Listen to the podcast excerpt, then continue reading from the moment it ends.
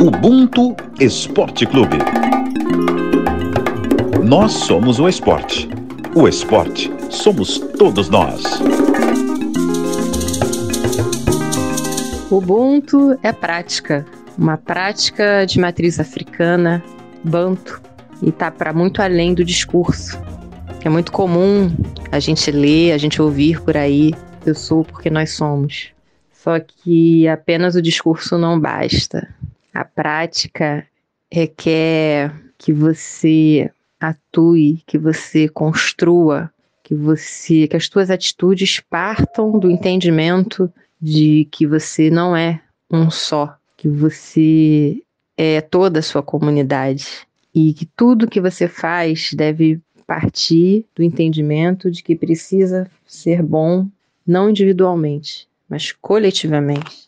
Fala galera, Ubuntu Esporte Clube na área. Eu sou o Thales Ramos, editor de texto do Esporte da Globo, né? Tempinho que eu não broto por aqui, é, mas hoje é um grande dia. Essa definição de Ubuntu que nós escutamos aí é da escritora, contadora de histórias e mestre em educação pela Universidade Rural aqui do Rio de Janeiro, Juliana Correia. Sigam o trabalho dela lá na página do Baobazinho, Juliana é fera, tá lançando o um livro agora, já já tá aí. E modéstia à parte, estou voltando bem, né? Para louvar aqui uma realeza negra, Valdir Pereira, o Didi, bicampeão mundial de futebol pela seleção brasileira em 58, 62, melhor jogador da Copa de 58, a Copa, né, que surgiu Pelé e Garrincha, essa dupla imbatível, né?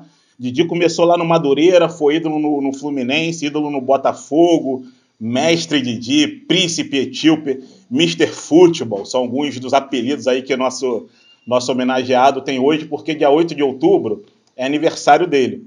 E aí a gente está aqui prestando essa homenagem. Enfim, um dos maiores jogadores aí da história do futebol mundial, um dos mais inteligentes também, a gente vai falar aqui sobre isso. Comigo aqui, minha comadre, Rafael Serafim, editora de mídias audiovisuais da Globo. Tudo bem, irmã? Tudo bem, Taleco. Saiu do chinelinho, né? Fazia um tempo que você não aparecia por aqui.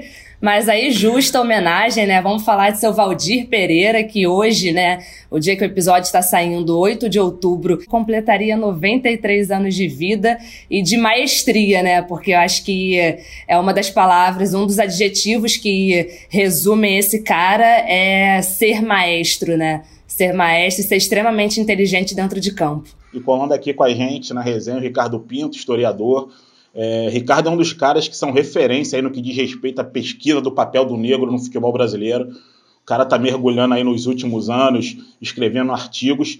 Tem dois livros aqui, é, os dois livros que eu conheço, né? Se o Ricardo tiver mais, ele fala.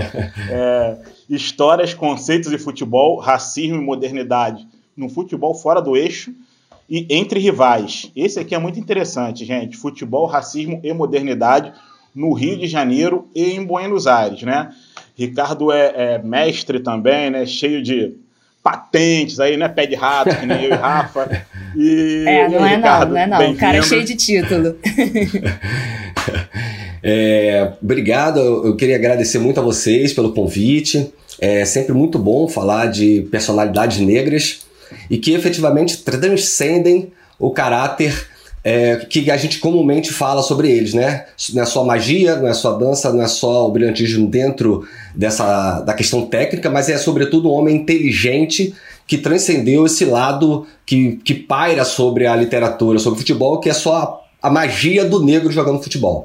Ele transcende e mostra que um negro vai muito além disso. Mas, e muito obrigado aí pelo convite. Valeu. Galera, eu vou começar aqui já com uma, uma pegadinha para vocês. Vou escalar um time aqui, quero ver se vocês sabem é, é, de quando é esse time e de que time que é. Eu acho que assim, quando eu falar o goleiro, vocês vão saber de qual time é esse time que o, que o Didi jogou. Que eu sei de cor, hein? Castilho, Píndaro, Pinheiro. Jair, Edson Bigode, Tele, Chico, Orlando e Quincas. Não é o Flusão, não? Flusão, Flusão de 50. Tinha, tinha que ser, né? Como, flusão, como não flusão seria de... o Flusão? Exatamente. Mas Flusão de 51, por quê? Porque o Didi era ídolo do meu pai. E esse foi o primeiro time que meu pai disse que ele aprendeu a escalar do Fluminense, que é o Fluminense de 51. E meu pai falava tanto desse time que esse é o time que eu aprendi a escalar também, que eu nunca vi jogar esse time mas foi o primeiro time que eu aprendi, eu sei de qual até hoje. Aprendi com 9, 10 anos, aprendi é, escalar esse time. O que, que eu quero dizer com isso? Assim, que o Didi, é, pra galera que tá assim na, na, na, faixa assim, dos 40 anos, que nem eu, Didi, Rivelino, Gerson, Jair, esses caras, Pelé. É um, é, é um cara de uma geração, né? Que a gente ouviu os pais e mães falarem desses caras, né? Ou seja, o Didi, né, é, já jogando até essa bola já pro Ricardo, ele é um cara de um tempo que a gente tratava a memória, Ricardo, de uma outra forma, né? Sem Google, sem YouTube, né? Então tudo que a gente sabia, vamos dizer assim, de futebol dessa época, vinha do pai e da mãe, né? Ou do tio que gostava de futebol. Como é que é um papel de um cara como o Didi, assim, dentro da, da, história até cultural brasileira, né? Levando aquele contexto todo que ele ganhou a Copa do Mundo ali, 58, 62? Olha, eu diria que é muito importante. Aí você toca num tema que é, que é muito interessante para a história, que é a importância da história oral, né? Da reprodução da história oral, de como a gente consegue construir e manter na história viva através dessa dessa conexão entre, entre familiares, entre essas escutas aproximadas, o nome dessa personalidade ao longo do tempo. Isso é muito importante. Mas a gente tem que lembrar também que nessa época a gente tem um, jornalismo esportivo já muito forte, a gente tem o rádio, a gente tem já é, meios de comunicar que são também muito relevantes para que essa história rodeie o Brasil todo, né? É, percorra todo o Brasil. E aí esses nomes, obviamente, diante da sua genialidade, mas também diante da sua inteligência, porque essa característica eu quero deixar marcada aqui, porque em geral o homem negro não é visto com essa característica. E aí a gente vai falar um pouquinho mais tarde sobre isso. Né? O quanto esse personagem, né, essa construção de imagem é, é, importante e a história oral, obviamente, no campo aproximado, né, na condição micro, é, no, na casa, no bairro, na escola, é, isso faz transcender o espaço desse personagem, né, faz com que esse personagem se torne muito maior na nossa compreensão. Eu tenho 30 anos, não passei nem perto de ver o Didi jogando.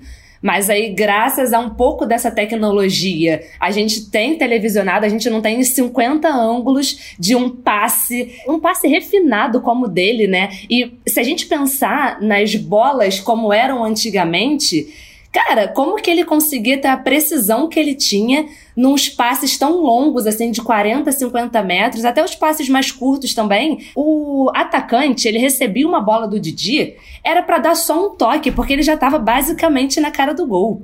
E aí, falando dessa memória, o meu avô fala muito do Didi. Meu avô, assim, idolatra o Didi, ele fala, eu não tenho a menor dúvida, ele é um dos maiores meias do mundo. Claro que do Brasil é um fato, mas ele fala, é do mundo, assim, tá entre... Pro meu avô, avô ele tá entre os 10 me maiores meias do mundo. E meu avô tem, 8, tem 78 anos. Então ele já viu muita gente jogar, né? E aí, antes, assim, quando a gente estava estudando a pauta, falando sobre eu e o Thales, a gente estava conversando que ele viveu no mais. ele jogou no mais alto nível por mais de 15 anos. E aí ele disputava com Garrincha, né? Disputava o holofote, né? Era Garrincha, era o, o, o próprio Pelé, né? Que tava chegando ali, aquele gênio tão novinho e já fazendo tanto. E aí, assim, Cara, hoje em dia a gente sempre tem dois ou três jogadores que estão ali no holofote, são os três melhores do mundo. Não, cara, esse cara jogou assim em elencos super estrelados, né? É, em grandes times, tanto no Botafogo quanto né, no Fluminense, times que ele foi ídolo. Então, eu passei a ser fã de um cara que eu não vi jogar. A gente fala, pô, Fulaninho joga de terno, Beltrano joga de terno, Fulana joga de terno. Ele jogava assim de smoking, né? Porque o cara assim nem amassava a camisa quando nem ele jogava. Muitos dos jornalistas da época falavam: ele não precisa marcar. As pessoas precisam se preocupar em marcar o Didi, porque ele é extremamente perigoso dentro de campo, né, pro adversário. É, eu até me lembro uma história, Rafa, que eu vi, é, que eu ouvi do Gerson, uma vez ele contando, né, que num treino do Fluminense, né, o Mário Sérgio, falecido Mário Sérgio, na época da máquina tricolor, que o Didi foi técnico da, da máquina, Mário Sérgio muito sacana, e uma vez ele, o Didi chegou no treino de terno e o Mário Sérgio mirou para dar uma bolada nele, sabe? Didi! Aí deu uma bolada. Aí na hora que a bola veio, o Didi, pum, matou no peito, amaciou. Tipo assim, todo mundo ficou assim de cara, cara de terno. Mas assim, pra gente falar assim é, sobre essa memória, tem uma matéria do Marcelo Rezende, que é de 89, para quem não sabe, o Marcelo Rezende foi repórter esportivo. Só quem tem cabelo branco acho que vai lembrar que ele já foi repórter esportivo. E tem uma matéria de uma menininha que chamava Sonja, e ela comoveu na época, assim, é, entre aspas, né, o Brasil, porque ela apareceu é, chorando num jogo do Botafogo. E o Newton Santos veio lá de Brasília na época para o Rio de Janeiro conhecer ela e ele ligou pro Didi, pô, vamos lá conhecer essa menina e tal. O Newton Santos, nesse trecho da matéria que a gente vai ouvir aqui, o Newton Santos pergunta para ela por que, que ela é Botafogo. Ela vai responder e logo depois o Didi, em seguida, conta um pouquinho da passagem dele lá por General Severiano na época. Eu queria saber por que você se tornou botafoguense. Porque meu pai me falava muito do senhor, do Didi, de Garrincha. Então eu comecei a gostar do Botafogo como nenhum time. Então aí me trouxeram para o Botafogo para fazer parte desse grande elenco, né, que é hoje a história do Botafogo. E eu tive a felicidade né, de encontrar Nilton, Garrincha né, e outros mais. Marildo, né? Galo, né? E daí formamos uma família e o Botafogo tornou-se o mais famoso do mundo. Né? Depois veio o Santos. Só para lembrar, galera, essa menininha tem tipo assim, no máximo, no máximo ela tem 9 anos, né, cara? Incrível, né? Incrível, né? A memória desses caras fazer ela torcer pro Botafogo, a memória do pai dela, no caso. Eu reforçaria aí é, alguns aspectos, né? Porque, assim, ao mesmo tempo que essa memória ela é positiva porque a, aproxima e cria laços fortes, né? Ela também pode servir para o outro lado.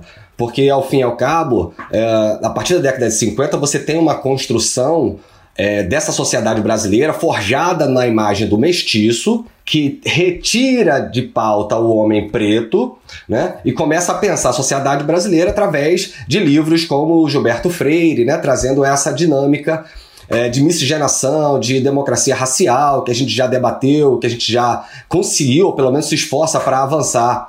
Então a gente tem que ter muito cuidado, que assim, óbvio, é, o futebol ele mobiliza paixões, né? E, e a nossa primeira paixão está dentro de casa. Né? É, e esse contato é, com os familiares que trazem essas pautas através da história oral, através desses contos, ela é magnífica. Mas também a gente tem que ter uma visão mais crítica sobre isso, porque muitas vezes é, esse, essa exposição e essa história contada, ela vem com alguns arranhões, algumas coisas imprecisas, algumas imprecisões que a gente precisa ter muito cuidado. E aí é óbvio, né? O ensino brasileiro deveria pautar isso e mediar essas relações. E quando a gente tem pouca mediação, a gente também pode ficar circunscrito à ideia de que uh, o mestiço era o grande representante da sociedade brasileira naquela época, né? Não, perfeito, porque assim, essa questão também de você não ter o Didi em todas as conversas, né, da atualidade, isso também, isso é extremamente perigoso, né? Como que a gente vai deixar passar a memória de um cara como ele, que foi fundamental, assim, na, inclusive no que a juventude hoje conhece como futebol bonito. Isso que o Brasil mostrou para o mundo do futebol bonito passou muito pelos pés é, do Didi, passou muito pelo que o Didi fazia em campo, né? Pelo que a geração geração dele é, levou para o mundo. Didi foi bola de ouro na Copa do Mundo de 58 e na Copa seguinte de 62, que o Brasil também foi campeão, ele estava na seleção dos melhores, né? É essa memória assim que a gente vai perdendo desses ídolos negros, né, do, do quão importante foi tê-los vestindo a camisa brasileira, levando esse nome para fora, mas é o, é o tipo de pessoa que tem que ser lembrada sempre, né? O, o, o filho dele fala muito sobre como ele é muito reconhecido, como ele é tratado como Deus é, no Peru, onde ele também fez história. Mais para frente a gente vai falar sobre isso, né? Sobre ele ter comandado a seleção peruana e ter dado à seleção peruana o melhor resultado até hoje em Copas do Mundo. E vários filhos e netos de grandes esportistas brasileiros falam que como a minha mãe, meu pai, meu avô não tem um filme sobre ele, não tem um museu, não tem o nome de um estádio, uma rua, não tem esse reconhecimento. E aí, né, Ricardo, a história conta, né? A gente tá cansado de saber o porquê disso tudo. É, eu, eu sempre tento pensar os homens negros dentro do esporte, né? Eles tiveram, assim, um lugar muito específico, né? Se a gente pensar no início do século, a chegada do negro no futebol brasileiro, ela se dá muito mais por vias econômicas do que por uma aceitação de sociabilidade do homem preto. Então, é, é tanto que até hoje a discussão de que uh, a aceitação de um homem preto por um clube se torna representante representante de, de, de luta contra o racismo é uma questão que hoje ainda preciso estar desmistificando. Então, é, falar de Didi, falar de Domingos da Guia, falar de tantos outros homens importantes, pretos, ao longo da história, é, é, muito importante porque você coloca o protagonismo desse movimento ao homem preto. Porque é dele esse movimento, é dele esse protagonismo. Por isso que eu não gosto de, de misturar é, quando eu vou falar sobre luta contra o racismo, e aí eu estou, eu dou palco aos clubes brancos. Não, eu dou palco para aqueles clubes de subúrbio que formaram esses jogadores pretos que eram fenomenais e aí sim foram apropriados por uma questão de mercado por clubes maiores. Mas o protagonismo está lá no subúrbio. O protagonismo está lá naquele homem preto de lá. Porque imagine se esse homem preto não fosse aquele bom jogador. Será que ele conseguiria atravessar essa geografia? Então, é, falar de Didi é muito importante, mas também é muito importante a gente conseguir fazer um apanhado histórico de todos esses movimentos, porque são pequenos movimentos do subúrbio, né, do futebol de várzea, que levaram esses homens a atravessar essa geografia. E aí, obviamente, é, o império do mercado né, faz com que os homens brancos de grandes clubes falem: olha, é melhor tê-los aqui. Porque a chegada de vocês torna meu clube forte, torna meu time forte, e isso faz com que eu ganhe mais dinheiro, mais representação, mais capital simbólico, isso tudo. Mas o protagonismo continua sendo desse homem preto. O protagonismo do Didi não pode ser retirado e nem pode ser delegado a outra pessoa ou qualquer outra instituição, a não ser a ele mesmo. Importante você falar isso, Ricardo, porque eu falei que o Didi é, foi ídolo no Fluminense e no Botafogo, mas quando você fala que esse homem preto, né, ele geralmente é, vem desse clube do subúrbio, o Didi começou no Madureira, né? É isso aí. Então, antes dele parar no Fluminense, é, ele veio do Madureira. É, eu queria também chamar aqui, é, primeira vez, vamos, vamos ouvir de novo aqui a voz do Didi, porque ele é muito famoso pelo chute da folha seca, né? Eu fazia muito exercício na ponta, nos dedos, para poder fortalecer uh, os dedos do pé. Então eu cortava a bola, quer dizer, eu tinha que cortá-la no meio da bola. Então eu cortando no meio, ela subia e caía no, automaticamente. Assim, acho que o mais perto que a gente pode ter hoje em dia é aquele chute que o, o Cristiano Ronaldo dá, né, Rafa? É, o Cristiano com a, Ronaldo. Com a parte de fora do pé, a bola sobe e ela cai. E logo depois também tem um episódio que é famoso, né, da, da Copa de 58, quando o Brasil toma o primeiro gol na final e o Didi reúne o time, né? Eu vou falar que nem meu pai me falava, depois vocês procurem aí do jeito que vocês quiserem, né? Meu pai falava que o Didi fez a seguinte coisa: botou a bola embaixo do, do braço e falou assim: Nós vamos ganhar desses gringos agora. Eu não imagino que o Didi, com aquela, com aquela elegância toda, falou assim, né?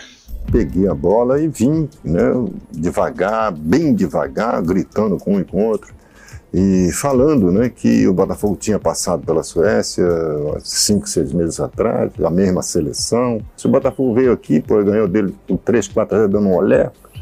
E agora é uma seleção. Rafa queria falar antes. Não, porque eu falei do chute aqui, ela joga pra caramba, né, Ricardo? Aí, de repente eu expliquei alguma coisa errada aqui.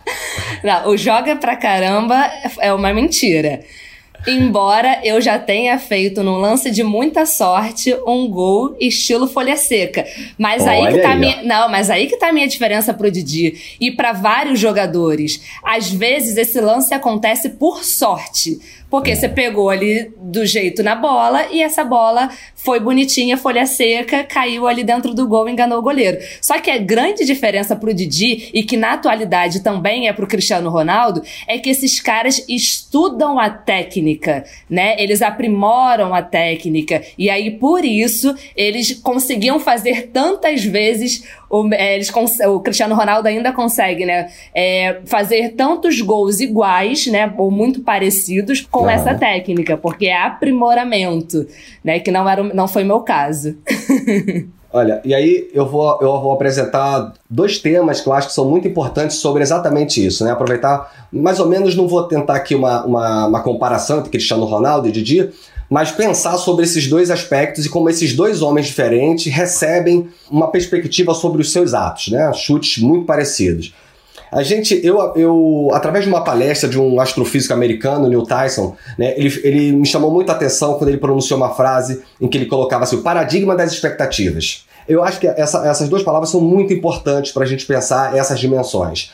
Porque dentro desse contexto, quando você olha para o Cristiano Ronaldo e olha para o Didi, você tem um paradigma das expectativas que os seus corpos definem. E aí se apresenta de forma muito clara os limites que esse discurso encontra logo em seguida. Então, assim, é, é como se fosse uma espécie de limite da positividade até onde eu posso elogiar o chute do Cristiano Ronaldo, e esse chute vai ser entendido como técnica, como estudo, como uh, uma definição que o coloca de um lado, e o quanto isso é colocado do lado de Didi simplesmente muitas vezes pela genialidade dele. É algo que foi divino. Né?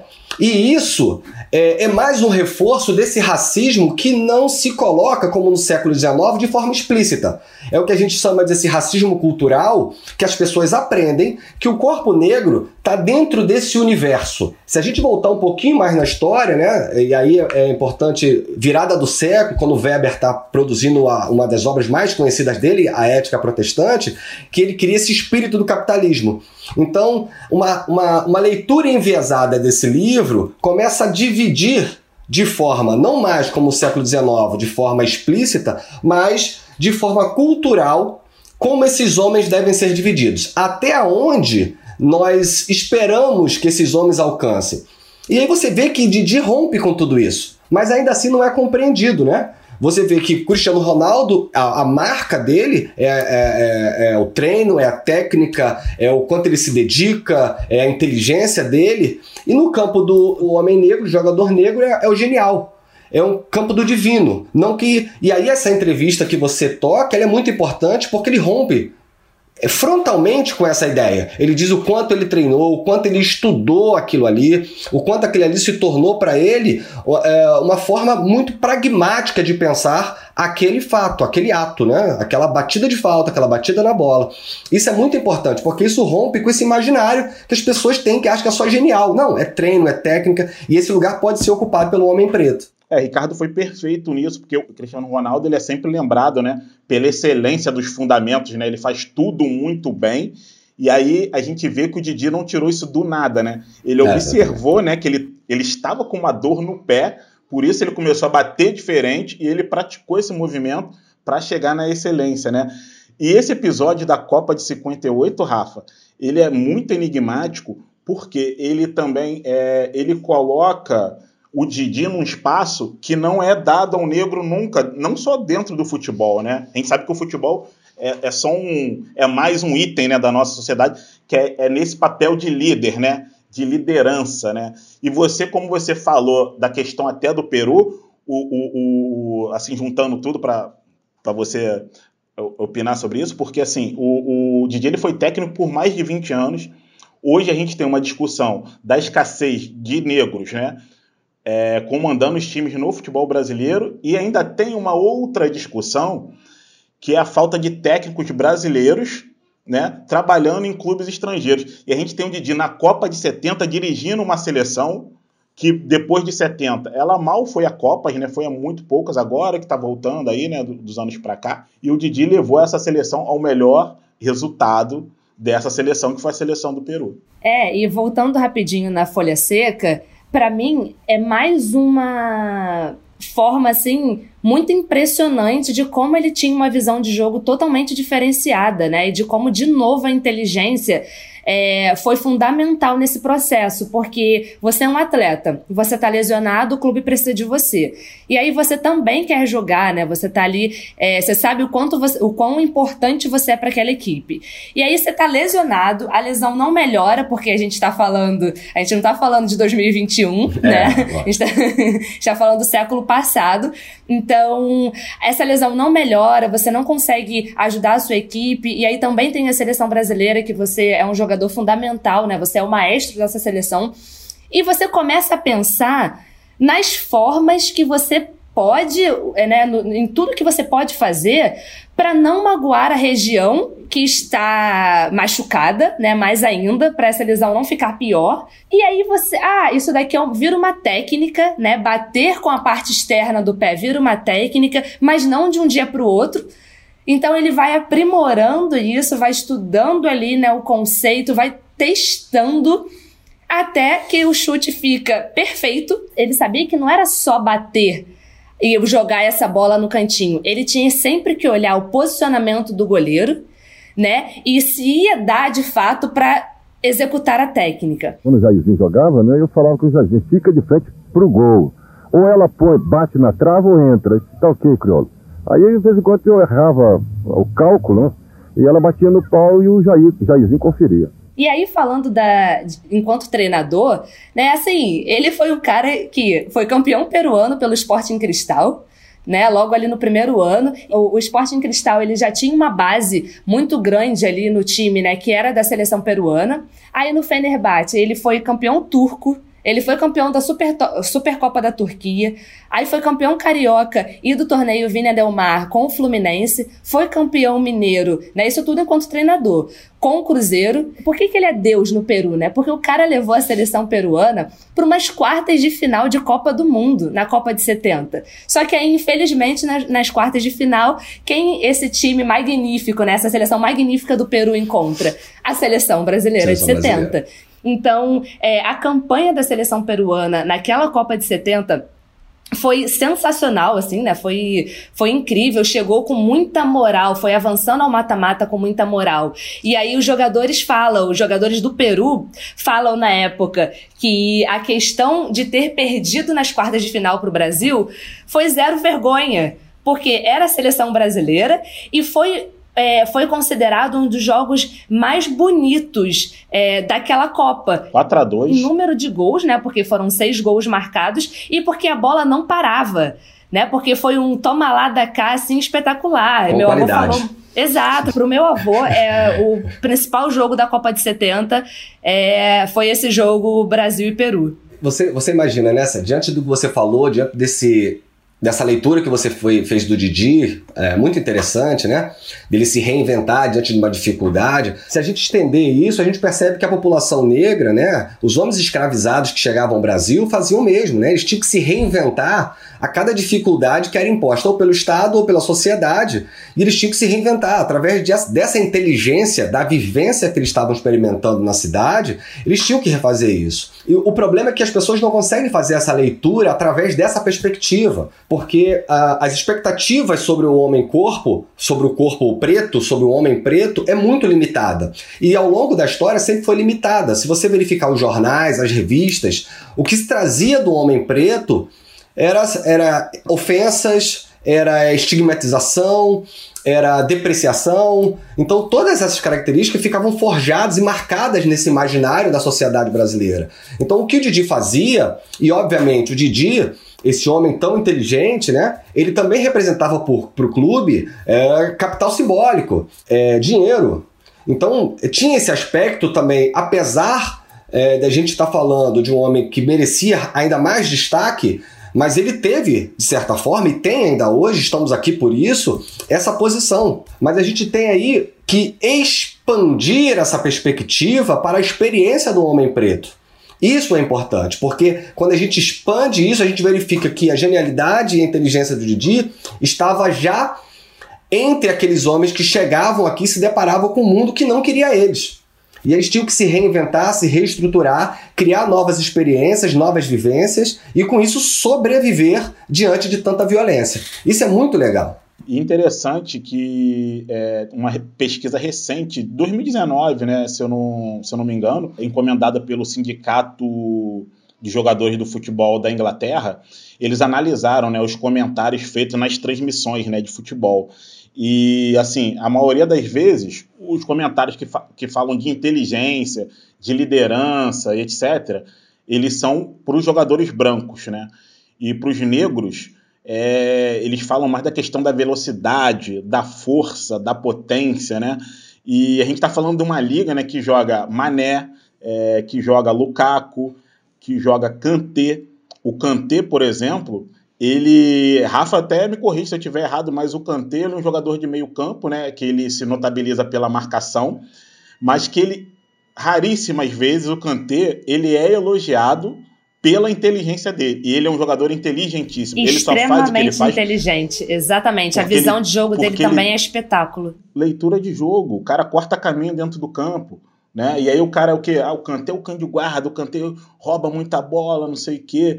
Então, assim, É, isso daí é uma coisa que, que vem de lá de trás, né? E que até hoje é, a gente está vendo por aí, né? É, Thales e Rafael, né? O que acontece é que parece que as raças e as classes são lidas a partir de um todo orgânico. Parece que quando a gente fala de um homem preto, a gente fala de todos os homens pretos. E aí, de forma muito objetiva, a gente passa a, a ler né, na sociedade, e aí pega as representações nos jornais, nas revistas, até mesmo nos livros, né?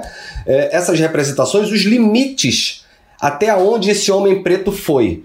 E quando a gente lê esse homem preto, a gente lê a população preta. Então, assim, a gente pega parte e lê o todo. E a gente não consegue ainda dar um passo além e verificar que a gente tem uma diversidade, tem coisas que tangenciam, tem coisas que se misturam, tem coisas que vão participar de todos esses homens, e a gente não consegue. A gente tem um limite muito grande em fazer leituras é, mais adequadas, mais aprimoradas sobre esse homem preto. É muito difícil você conseguir expandir isso. Primeiro, porque o homem branco se sente muito afetado com isso. Essa é uma máxima, né? Então, no debate de luta contra o racismo, ele se sente muito afetado, ele quer ser o protagonista em tudo. E aí, quando você fala, não, você não é protagonismo e você não deve ser o protagonismo dessa luta, ele se sente afetado. Vide a história do Real Madrid. Quando ele chega no Real Madrid, né, o que se fala é que houve um boicote, ele era o único negro daquele time, que tinha de Stefano e Puscas. E aí disse que o Di Stefano, que era o líder ali, né, o bambambam bam, bam da equipe, ficou extremamente enciumado quando o Didi chega né, e assume esse protagonismo, já era é, tratado muito bem na imprensa europeia e rola um boicote, tanto que no ano seguinte ele já volta ao Brasil. E aí aqui no Brasil também nem tudo foram flores pro Didi, porque o sonho da vida dele era treinar a seleção brasileira. E ele, enquanto treinador, ele viveu momentos muito bons, assim, ele teve uma representatividade, ele teve resultados muito bons enquanto treinador. Como é que um cara que tá na lista, na, naquela lista curta ali de menos de 30 jogadores bicampeões mundiais, não conseguiu treinar a seleção do seu próprio país? Né? E conseguiu treinar clubes aqui, ganhar campeonatos, conseguiu levar uma seleção é, estrangeira a uma colocação incrível numa Copa do Mundo, mas o cara não conseguiu, mesmo com tudo isso, mesmo com toda essa façanha, com todo esse talento, é, comandando uma equipe ou sendo maestro dela, ele não conseguiu mostrar né, para os dirigentes que estava na inteligência tudo que ele colocou dentro de campo e que ele conseguia fazer isso, que todos os títulos que ele tinha enquanto treinador não foram a base de sorte, foi a base de conhecimento, de estratégia, de conseguir colocar essa galera para jogar e para ser vitoriosa. É, o, brasileiro, né, a sociedade brasileira é, é extremamente violenta com essas condições e com a ascensão do homem preto, né? Então não é à toa que criamos aqui o, o negro de alma branca. Então assim, essa violência é, talvez tenha alcançado o Didi sem ele perceber. Ele não se tornou a alma branca necessária para aquele, aquele movimento, sabe? Então a gente tem uma, uma violência agora implícita, diferente, como eu disse já anteriormente, diferente do século XIX que era explícito, né? você, você tem aquele movimento de que, olha, você não tem a possibilidade desse branqueamento, não, não tem como a sociedade te ler diferente do que esse homem preto. E para eu te colocar naquele espaço, você precisa estar muito de acordo com aquilo que nós achamos que é positivo. É, talvez essa, essa possa ser uma questão a ser respondida nesse momento, sabe? É, eu nunca. É, é uma questão que me veio agora, pensando sobre a sua fala. Talvez ele não tenha alcançado esse lugar tão, tão perfeito, é, de forma a acomodar a dimensão social é, suficiente para você conseguir ascender a esse lugar que era só do homem branco. Talvez seja isso. É, eu, eu acho importante também, né, Ricardo? É, pô, me pegou muito essa tua fala, que quando você diz que, com relação aos comentários que se, que se faz a respeito das características dos jogadores negros, que ah, quando comenta sobre um preto, parece estar comentando sobre todos. Mas assim, é importante que a gente tem que falar também é que assim, isso só acontece quando é algum comentário menor ou pejorativo, né? Porque claro. quando você elogia um preto, aí você não considera que todos os não. pretos são assim. Perfeito. Né? Isso, isso daí é, é uma coisa que me pega muito. Exatamente isso que você falou. Da mesma forma funciona quando você vai. É, ao longo, ao longo da, da história do futebol, você verifica que quando os elogios do jogador de futebol eram brancos, isso funciona para, para aquele grupo. Né? Então, se o time era isso, o time era aquilo. Quando um jogador branco desviava desse aspecto que era contido como o sportman, o grande jogador, você retira ele desse lugar, aproxima ele das camadas populares ou do futebol de várzea e coloca ele lá no espaço. Então a gente também tem essa mania, né? O que tá ruim, a gente retira, a gente não entende o processo. A gente retira do processo e coloca num outro lugar a violência da torcida. É isso que a gente faz. A gente não entende a violência da torcida. A gente retira ela da torcida. Esses caras passam a ser criminosos, apenas criminosos, não mais torcedores. E a gente coloca debaixo do tapete para não entender o processo como um todo. E a gente perde a plenitude de entender o processo. Galera, que resenha, hein? Que resenha. Sabe quem faltou aqui? Cara, só faltou o Didi aqui. Infelizmente não tá mais com a gente. Viva a memória a do bola... Didi. Viva a memória do Didi. Cara, a bola rolou aqui. Que papo, cara. Assim, saca? Ó, tô até arrepiado, sem brincadeira, porque assim, o Didi foi gigante e eu acho que a gente conseguiu aqui fazer pelo menos uma introdução à altura do que foi o legado do Didi. Galera, vou me despedindo aqui. Obrigado, Rafa. Obrigado, Ricardinho. Musiquinha subindo. Até a próxima.